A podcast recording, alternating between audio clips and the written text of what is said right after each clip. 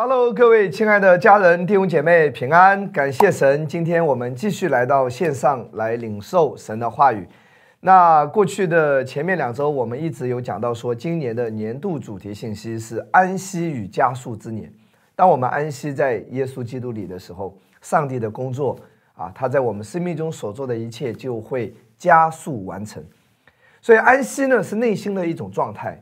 安息是圣经所说的内心的平静安稳，聚焦耶稣基督，来到他的面前来亲近他。安息也不是说我们什么都不做啊，每天躺在床上。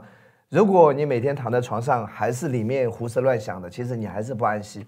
所以安息是内心的一种状态，而这种状态只有我们在亲近耶稣、聚焦耶稣十字架上完工的时候，我们才能够真正的安息下来。神要大大的祝福你。今年你要期待主在你生命中加速他的工作，感谢赞美主。那今天呢，是我们年度信息的第三次的分享。那今天我们还是要先来看一下主题经文。好，来打开旧约阿摩斯书第九章十一到十三节，我们来读一下这几节的主题经文。啊，这是今年启示性的话语，是预言性的，啊，也是我们领受的瑞玛的话语。我们从十一节开始。到那日，我必建立大卫倒塌的帐幕，堵住其中的破口，把那破坏的建立起来，重新修造，像古时一样，使以色列人得以东所余剩的和所有称为我名下的国。此乃醒这事的耶和华说的十三节。耶和华说：日子将到，耕种的必接续收割的，采葡萄的必接续撒种的。大山要低下甜酒，小山都必流奶。感谢主，这三节经文是我们今年的年度主题信息，所以我们要把它背下来，要宣告这是今年主赐给你的瑞玛的话语。那十三节呢？我们再来看一下，这里有一个应许，说什么？他说：“耶和华说，日子将到，耕种的必接续收割的，采葡萄的必接续撒种的。大山要滴下甜酒，小山都必流奶。”注意来看第十三节的圣经，这是一个应许啊。通常情况下呢，耕种的人和收割的人不会直接有交集，不会直接重叠，因为耕地和收割的时间是相隔数月，甚至是更长的时间。同样，采葡萄的人，葡萄摘下来要踩踏才能最后成为葡萄酒，对不对？采葡萄的人永远不会遇到播种者，因为中间相差。数年，三到五年，葡萄种下来才有什么收成。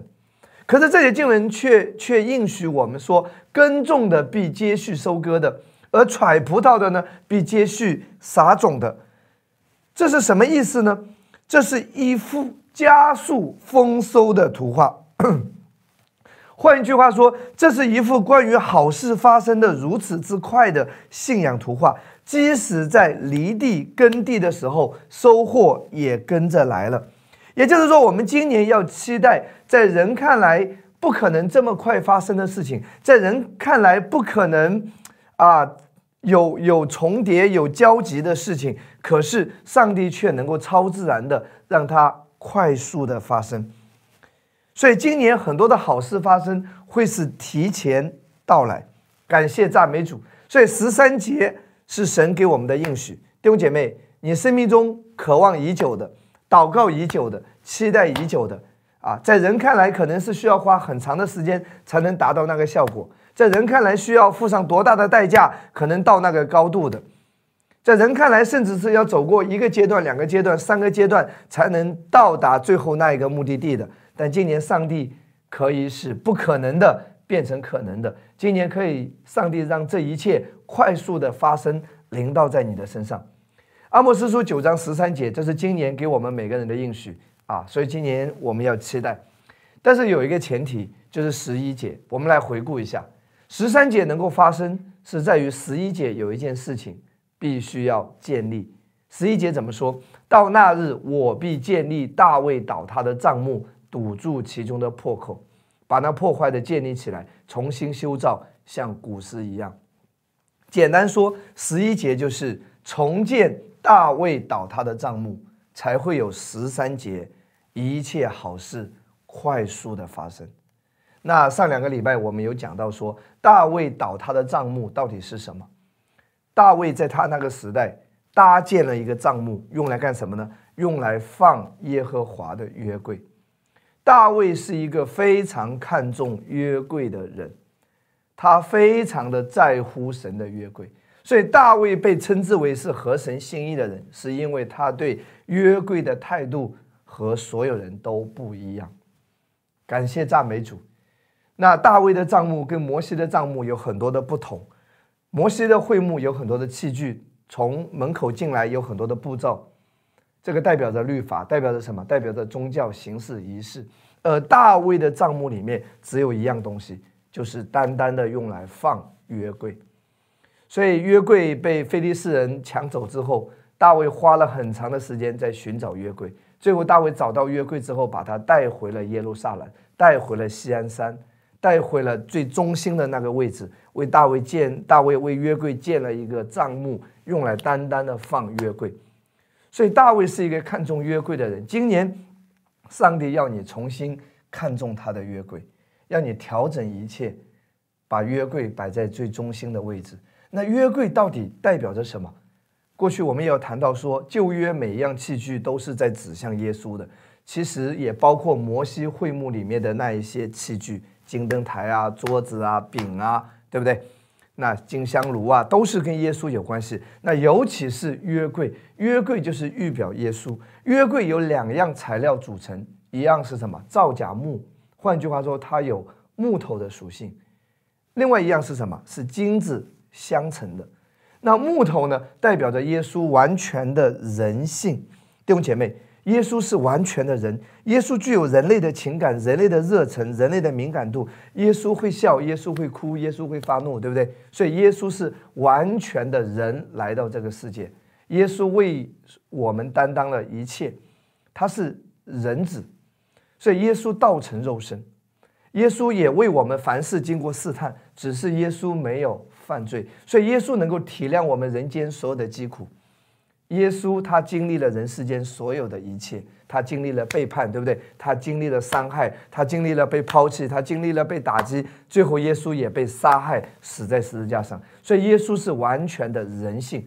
那耶稣同时呢，也是完全的神，他没有罪，他有神的公义。因为金子，金子是代表着神公义的属性，所以耶稣也是完全的神，耶稣是完美的义。耶稣没有罪，所以约柜的两种材料组成有什么？木头和金子两者组成，所以约柜就是代表着耶稣基督的形象。那大卫是一直在找约柜，然后找到约柜之后呢，为他搭建了帐幕，然后在那里敬拜他，感谢赞美主。今年你希望你生命中一切快速的好事快速的发生。我们必须要找到耶稣，并且要把耶稣放在最中心的位置，让我们的一切都是以围绕耶稣的。耶稣是我们的中心。感谢赞美主。那大卫最后得到了神一切的祝福和供应。神看见大卫的心，神喜悦他，神称他为合神心意的人。神也赐给他资源，赐给他能力，赐给他恩惠。神也赐给他身边那些那些人才，对不对？上帝赐给他各样的人才，神甚甚至是赐给他金银财宝，神使他什么晋升，使他做王，日子满足。大卫的一生最伟大的事情，就是在于他在乎约柜，这是大卫的秘密。其实大卫有很多软弱，弟兄姐妹，你去看大卫把把什么把乌利亚给杀了，对不对？把拔示巴给抢过来，大卫数点民数，对不对？其实从道德上来说，其实大卫做的很多事情，用我们今天道德的标准来看，大卫都是不好的。大卫来到拿班的家，大卫逃亡，对不对？大卫没有钱了，大卫向这个富豪索要奉献，结果结果拿巴没给，没给还骂人家，还要杀人家，这个什么道理啊？对吧？从今天来看，大卫，你觉得完全是个好人吗？大卫说好了，对那个四枚是咒骂他，大卫说好了放他一马，可是大卫在死之前告诉他儿子。哎，这个人必须要把他除掉，给他设一个什么？设一个套。当他离开基利西过的那一边的时候，必须要把他杀掉。其实你你要从人的角度来看，大卫不见得就是一个好人，也不见得是一个道德多么高尚的人。当然，大卫最被神看重的是他在乎约柜，他在乎耶稣基督，这是大卫一生的秘诀。当然，大卫也为他所有的犯错，他第一时间悔改，来到上帝的面前。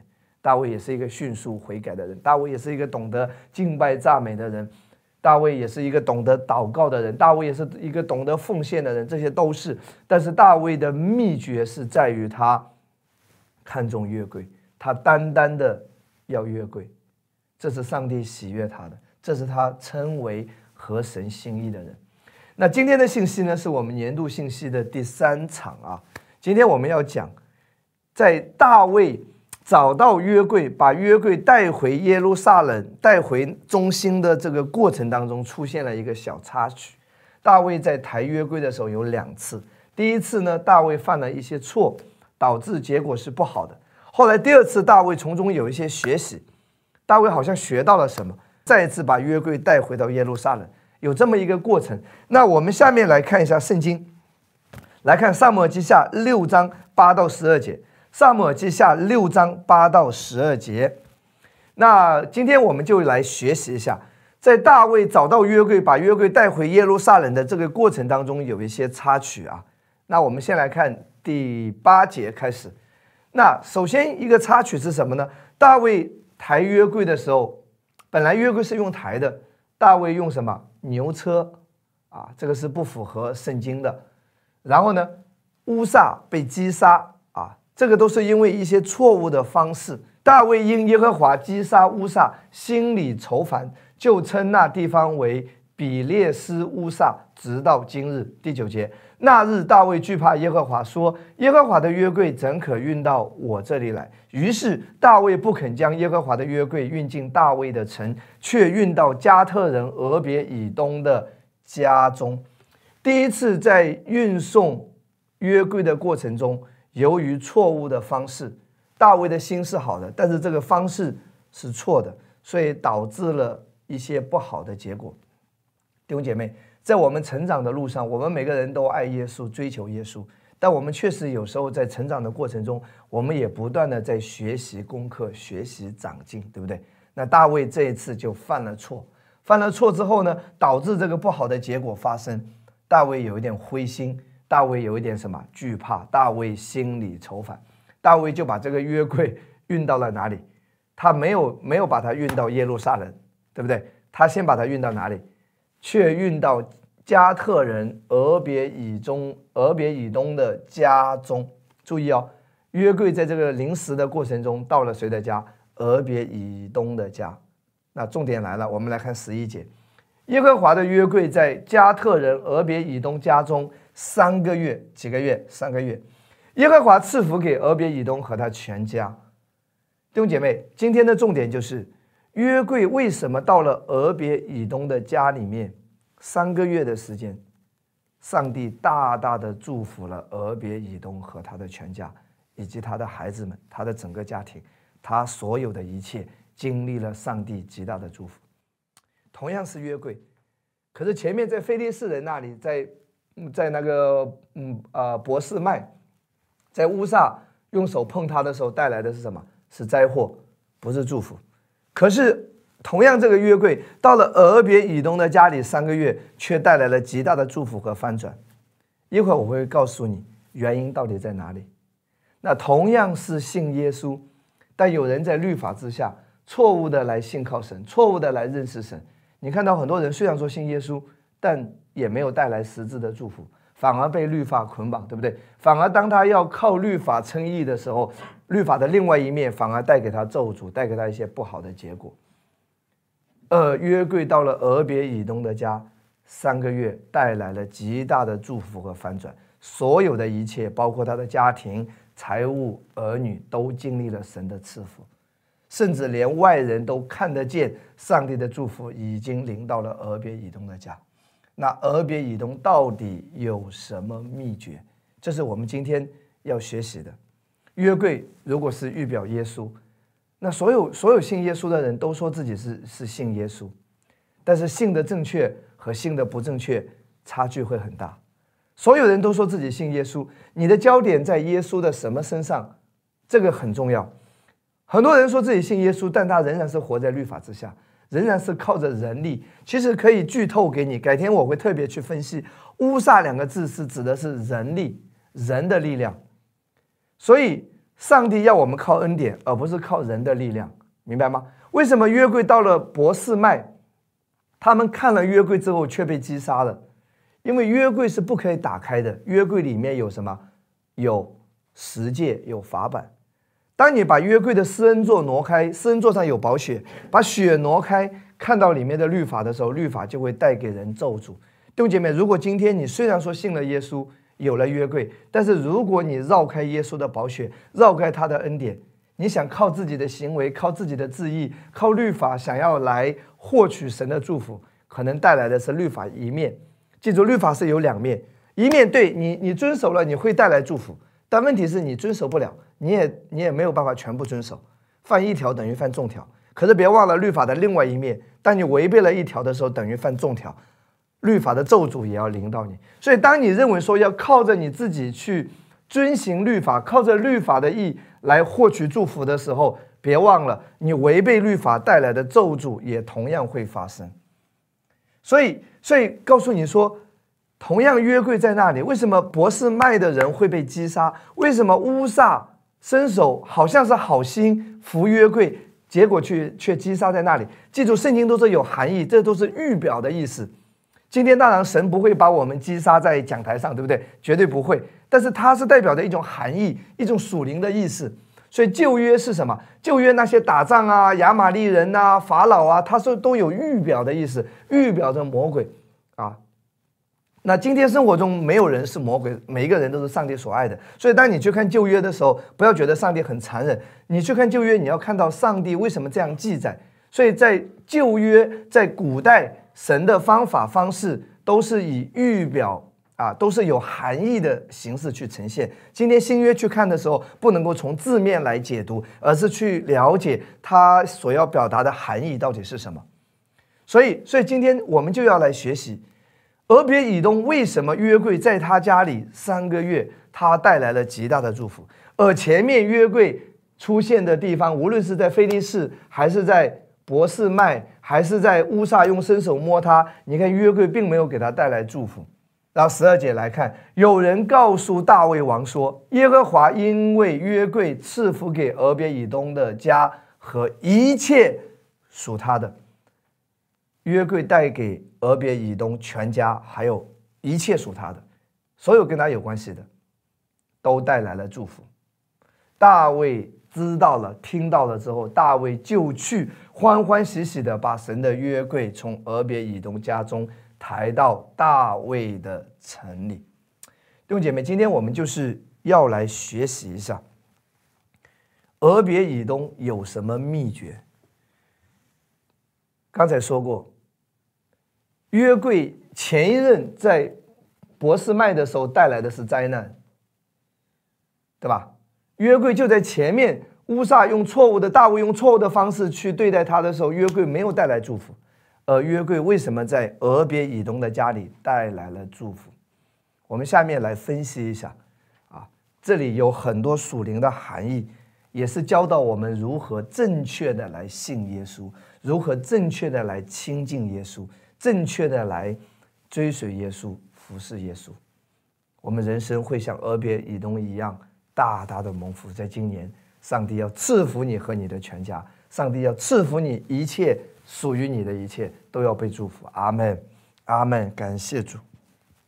那首先，我们要从旧约的人物的名字上去解读。旧约很多人的名字都是有含义的，比如说摩西的意思是什么？从水里拉上来，对不对？上帝要借着摩西把以色列百姓从水深火热当中带出来，对不对？同样，俄别以东也是有含义的。俄别以东这四个字，它的名字的意思是“雪的仆人”。跟我说“雪的仆人”，以东你可以知道是红，就是代表着雪；俄别就仆人，雪的仆人。所以，所以圣经。记在俄别以东，哎，这四个字的意思是代表着说，代表着血血约，弟兄姐妹，代表着俄别以东知道施恩座上血的重要性。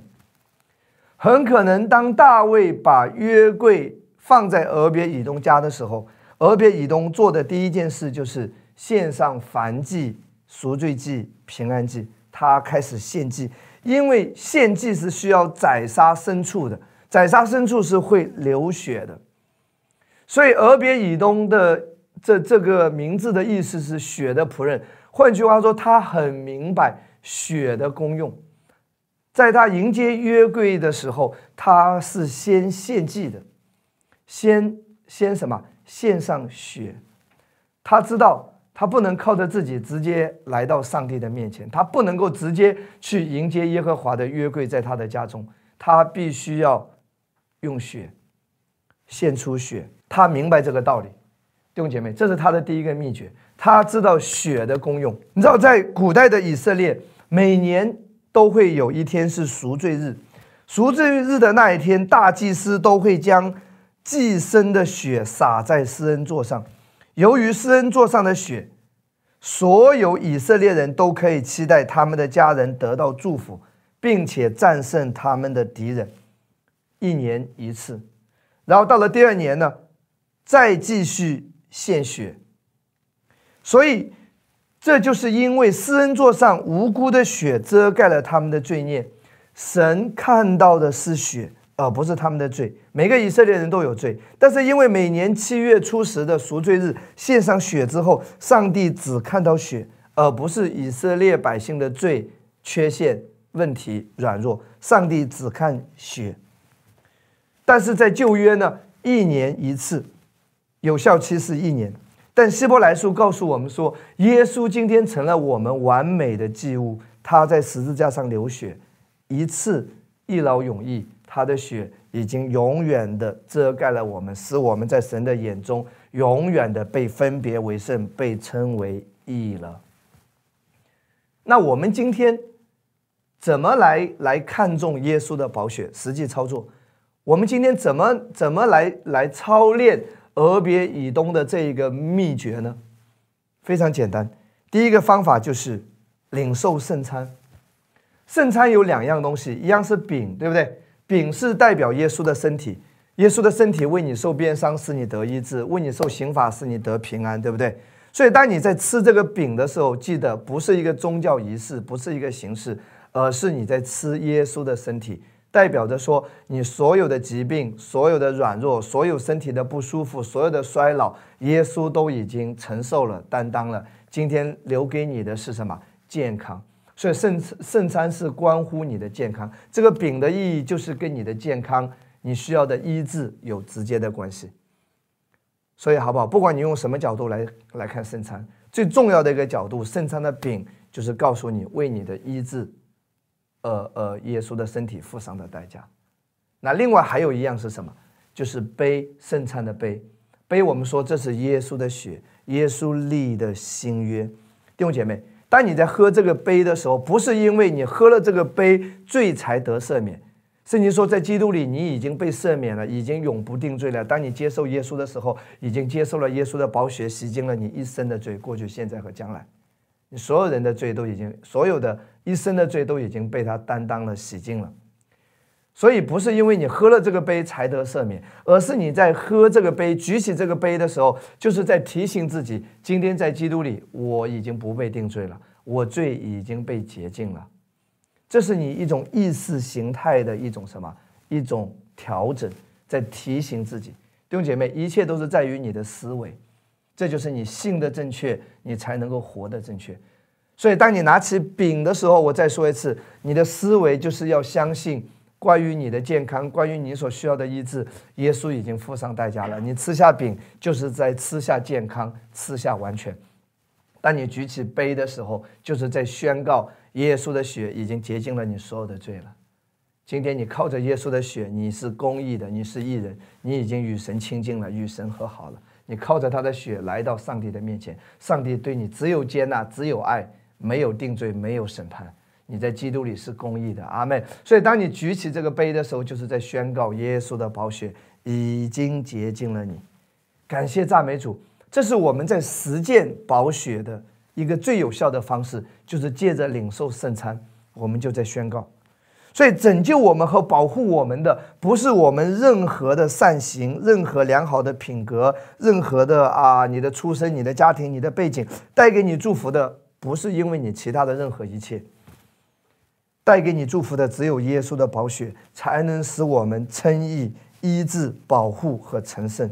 你越看重他的血，你对主的信心就越大了。感谢主，所以圣餐就是在展示。耶稣宝血的重要性，感谢赞美主。所以，俄别以东的第一个秘诀，俄别以东四个字就是什么？血的仆人。弟兄姐妹，非常有意思啊！大卫第一次在迎接约柜的时候，他用了牛车，对不对？圣经没有提到他献祭。哎，大卫怎么可能不知道献祭的重要性呢？大卫肯定知道啊！大卫对旧约摩西五经肯定熟啊！大卫肯定是知道的，但大卫忽略了，大卫没有那么的重视。问题就在这里，所有的基督徒都知道，因着耶稣流出的宝血，我们才能得到一切的赦免和祝福。但很多时候我们不够重视它，很多时候我们的我们的意识形态没有聚焦在宝血的重要性上，反而会专注在我做的好不好，我够不够努力，我够不够圣洁，我我够不够优秀，不够不够完全。我们常常还是用自己来取悦于神，想要换取，而没有意识到说，单单的是因为他的血流出，我被洗净了，我我我称义了，我我成圣了，我得到了一切的医治，一切的兴盛，一切的供应，一切的祝福，是因为耶稣的宝血流出换来的。很多时候，我们的意识形态没有这么强调。所以，当约柜在俄别以东家里三个月，俄别以东带来极大的祝福之后，大卫一定有反思。大卫一定有思考，大卫也一定有学习，大卫一定去请教过俄别以东，他一定是向俄别以东学习，并且去研究问题出在哪里，哪些是需要调整，哪些是需要改变的，他一定是明白了。所以，我们来看下一段啊，到了到了后面第二次大卫再次迎接约柜的时候，大卫做出了一些调整。我们来看，来看在哪里呢？萨母记下六章十三节。前面说过，第一次迎接约柜的时候是用什么牛车来拉，对不对？可是这一次大卫改变了，因为在立立位记，在整个摩西五经里面记载，约柜是要抬的，立位人抬的，不可以用牛车拉的，不可以用人的方法。所以大卫开始用立位人抬约柜，然后并且大卫做了什么？来抬耶和华约柜的人走了六步，大卫就献牛与肥羊为祭。大卫开始宰杀什么牲畜？流血，不只是抬约柜的时候做了这个。当约柜抬回到耶路撒冷之后，大卫继续做什么？来看上面记下六章十七到十八节。众人将耶和华的约柜请进去，安放在所预备的地方，就是在大卫所搭的帐幕里。看到没有？大卫的帐幕是用来放约柜的，所以大卫倒他的帐幕就是重新把约柜、把耶稣放在他的帐幕当中，放在这个最中心的位置——耶路撒冷西安山上。所以，当大卫把约柜抬进去之后，大卫还做什么？大卫在耶和华面前献燔祭和平安祭。看到没有？大卫再次宰杀牲畜，流血。大卫献完了燔祭和平安祭，就奉万军之耶和华的名给民众什么？祝福大卫一定是从俄别以东那里学到了，就是血的重要性。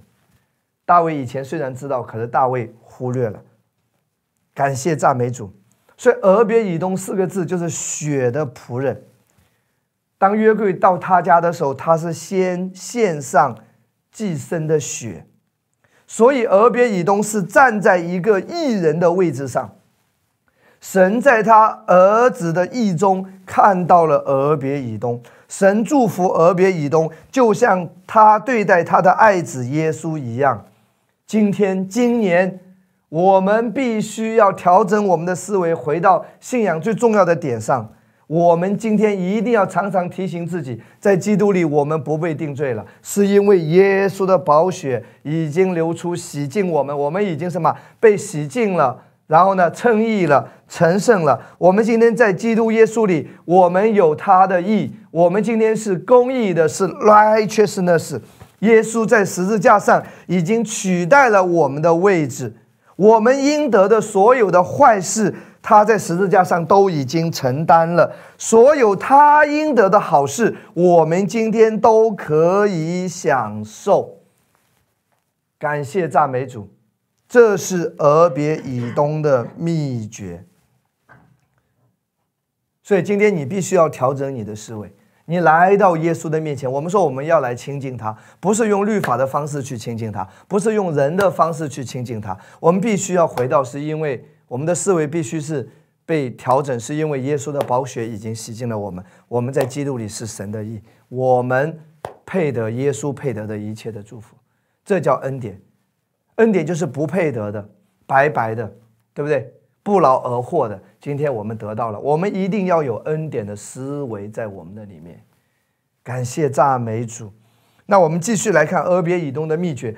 俄别以东是什么人呢？是一个加特人。来看历代之上十三章十三节，俄别以东不是以色列百姓哦，他是什么？加特人。来，于是大卫不将约柜运进大卫的城，却运到加特人俄别以东的家中。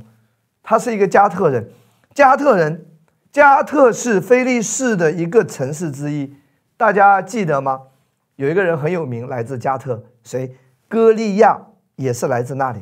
也就是说，这意味着俄别以东是加特的菲利士人，他是一个外邦人，一个不懂律法的外邦人，所以俄别以东没有罪的意思，他只有耶稣的意思。他只知道血的重要性，他没有律法，他没有定罪，他没有罪的意识。所以，亲爱的弟兄姐妹，神迹有时候容易发生在哪些人身上？刚信耶稣的人身上。我们以前说过，为什么？为什么我们原来在传统教会常常会说一句话：刚信耶稣的时候，神迹其实特别多啊，耶稣也特别显灵，一祷告就就就有事情发生。可是后面信着信着，我们常常说信成什么？皮厚了，信成老油条了。为什么？为什么越信越软弱了？神迹都看不到了。原因很简单，因为你刚进教会的时候，在传统教会，你也是没有律法的，对不对？也是也是恩典带进来的。可是后面，因为在传统律法下，越信规条越多，认罪悔改，每天认不完的罪，砍不完的咒诅，处理不完的偶像，折腾来折腾去，聚焦都是自己的行为，自己的认罪，自己的悔改到不到位？所以要到后面就什么，就罪的意思占据了。我们的内心，其实你今天去看绝大部分的基督徒，他有的思维都是罪的意思。我哪里做的不够好？哎呀，我是不是哪里又做错了？是不是哪里我又不够虔诚？是不是我悔改又不到位？他所有的思维还是这个，很很少少部分基督徒。今天你已经被恩典开启了，你的思维是什么？耶稣的思维，公义的思维。你每天不应该想的是我还有没有罪没认完？你每天应该想的是。我有没有继续的聚焦公义的这个思维上？耶稣是我的公义，耶稣的思维。所以，俄别以东他是一个外邦人，他没有律法，他没有罪的意思，他只有保血，他对保血的意思，他只有耶稣的意思。无论他犯了什么罪，他都知道血会处理他。这就是上帝的祝福临到他和他家人的方式。那最终呢？俄别以东决定跟随约柜，他与约柜。非常的近，他一直一生都在服侍约柜，都在靠近约柜，亲近约柜，最终成为大卫帐幕的看门人。我们来看一节经文，《历代之上》十六章三十八节，又派俄别以东和他的弟兄六十八人与耶杜顿的儿子俄别以东，并何萨做守门的，因为俄别以东看重约柜，看重耶稣。所以，上帝赐福给他许多儿子。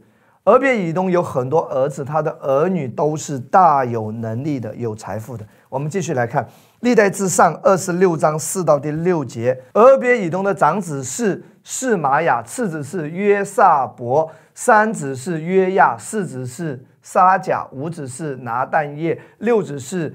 亚米利七子是以撒家，八子是比乌利泰，因为神赐福于俄别以东。六，他的儿子是玛雅，有几个儿子都是大能的壮士，掌管父亲的家。最后一节说，这些孩子们、子孙们都是大能的壮士，掌管父亲的家。弟兄姐妹，当你有耶稣的意思的时候，有保血的意思，有公义的意识的时候，你的孩子就会蒙福，上帝就会祝福你的孩子成为大能的壮士。这里大能的壮士原文也包含什么财富的意思，所以看到俄别以东全家蒙福，儿女蒙福，财务状况蒙福。对不对？所有的一切，甚至连外人、外邦人、边上的人都看到神的同在、祝福在他的家，就是因为约柜在他的家。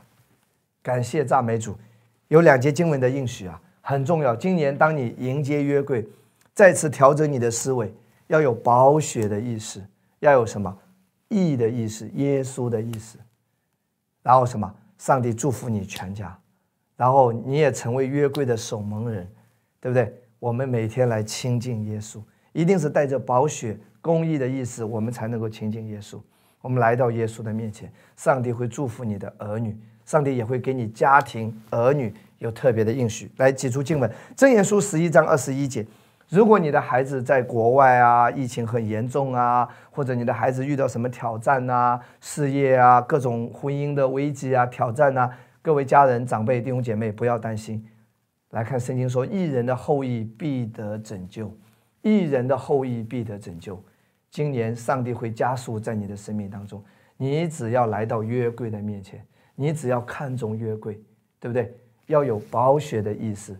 你所有的一切是因为耶稣的宝血，你配得一切的祝福、拯救、恩典，对不对？因为耶稣的宝血，你已经被洗净、称义和成圣了。你与神面对面的。然后你有什么公义的意思？今天你是义人，所有的祝福都是属于你的。然后圣经说，义人的后裔必得拯救。你要抓住这个应许，这是今天神对你说的瑞玛的话语。上帝知道你今天正在啊听这一篇讲道的音频，或者你在看这个视频，你对你的孩子有很多的担心，你有很多的恐惧、焦虑。上帝说，一人的后裔必得拯救。如果你认为一节经文不够呢？来看第二处经文，继续来看以赛亚书五十四章十三到十四节。来看啊，你的儿女都要受耶和华的教训。上帝说，你的孩子，上帝亲自会教导他。弟兄姐妹，你安息下来，你做你该做的，剩下来的都是神的事情。对于你的孩子，不要过分的焦虑担心。真的，耶稣是他的主，耶稣为他钉在十字架上，天父是他的爸爸，天父是他真正的爸爸。所以你放心，你的儿女都要受耶和华的教训，神会亲自教导你的孩子的。神在他身上的工作是有时间的，你的儿女必大享平安。如果你正在惧怕当中，上帝因着你的缘故，因为你是异人，你的后裔就是你的儿女必大享平安。十四节，这一切怎么发生呢？你必因公义得建立，你一定要有公义的思维，必远离欺压，不致害怕。你必远离惊吓，惊吓必不临近你。弟兄姐妹，这个欺压也包括你身体的压制。如果你身体有软弱、有压制的，你今年今天的信息再次提醒你：你靠着耶稣的宝血，已经是被洗净、称义、成圣了。奉主耶稣的名，你身体所有的症状——高血压、糖尿病、慢性病、各样的妇科病、各样的疾病、癌症，奉耶稣的名远离欺压在你的身上。耶稣复活的能力。耶稣的生命在你的里面，哈利路亚！耶稣的生命，复活的生命在你的里面，大过一切疾病的压制。奉耶稣基督的名，你必因公义得坚立，远离欺压。你一定要有个思维，不要再说我不配，不要再说我不够好。恩典就是不劳而获的，就是白白的，就是人的思维很难理解的。天下是什么？没有免费的午餐。恩典就是不劳而获的，就是因为你不配，你不够好。耶稣已经为你付上了一切代价，所以今天你可以得到，就是因为你不配，你才你才可以得到医治。弟兄姐妹，你不配了还得到医治，你不配了还得到祝福。你那么软弱了，你那么失败了，你都犯错了，你还得到了上帝的平安，一切的恩宠，这才叫恩典，这才叫恩典。哈利路亚！不致害怕，你必远离惊吓，不管这个惊吓是什么，无论是这个大环境也好，新冠病毒也好。如果你牧养教会，你带领教会，无论是环境的压力也好，你必远离惊吓，惊吓必不临近你。感谢赞美主。今天我们做一个总结，这一篇信息。约柜带给俄别以东的祝福，对不对？约柜就是代表耶稣，哎，俄别以东是怎么来迎接约柜的？他是怎么来看待约柜的？这里面有什么秘诀呢？俄别以东就是宝血，他看重耶稣的宝血，一切是因为宝血。然后俄别以东也什么？他没有定罪的意思，他没有罪的意思，他只有耶稣的意思。今天你一定要有公益的思维。然后俄别以东成了耶和华殿的什么约柜的守门人。他与约柜每天亲近，所以每天醒来的时候，先来到耶稣的面前，磨刀不误砍柴工。在你上班之前，先来到耶稣的面前，对不对？在你出门之前，在你要啊打电话啊谈业务之前，哎，在你要管教儿女之前，先来到耶稣的面前。这是一种心态，是一种什么意识形态？不一定说你一定要跪在那里跪一个小时，不是时间问题，不是这个形式问题，而是今年你要从心里面重视。耶稣，你是我的中心，你是我家庭的中心，事业的中心。耶稣，你是我服侍，是我教会的中心，你是我最最最首要的。我要先来亲近你，我要先来靠近你，来到你的面前。弟兄姐妹，这是一种习惯，这是一种心态，从内心发出来的，被耶稣先吸引，单单的要耶稣，其他的一切水到渠成。感谢主，当你重建大卫倒塌的帐幕的时候，把耶稣带回到最中心的位置，一切就要加速的发生了。哈利路亚，好事还在不断的发生。感谢主，我相信这几场的信息，很多人在领受之后，生命中已经有一些突破。我也听到一些见证说，有一些好事已经发生了，而且我也收到一些见证，真实的收到好几个见证。他说：“哎牧师，神快速的在我生命中已经做工了，我快速的。”摆脱了那个困境，摆脱了那一个麻烦，摆脱了那一个问题，我快速的进入到一个全新的领域。感谢主，弟兄姐妹，上帝瑞玛的话语领导你。牧师要为你来祷告，上帝祝福你，好不好？也祝你新年快乐。牧师为你祷告，主耶稣，我奉耶稣基督的名，为着每一个人听到这篇信息的人来祷告。主啊，当当约柜临到我们的生命当中的时候，我们所有的一切都会带来祝福。我们今天靠着耶稣的宝血，我们已经是被洗净了，我们已经是称义了，已经是成圣了。一切的祝福是因为耶稣的宝血，是因为耶稣十字架上的完工。主啊，我们今天在基督里就是神的义，我们的儿女都必大享平安，我们的儿女都要受耶和华的教训，我们必远离一切的欺压，无论是心灵的焦虑、忧虑、失眠这些捆绑、恐惧的捆绑，还是身体的症状的捆绑，奉耶稣的名都远离一切的欺压。不致害怕，远离一切的惊吓。感谢赞美主，所有的祝福扶持临到每一个家庭，临到你的身体身上，让你身体强壮健康；临到你的财务兴盛，财务自由，成为更多人的祝福和帮助；也临到你的人际关系和睦和谐，临到你的心灵，让你每一天有喜乐有平安。奉耶稣基督的名祝福每一位，一起说阿门，新年快乐。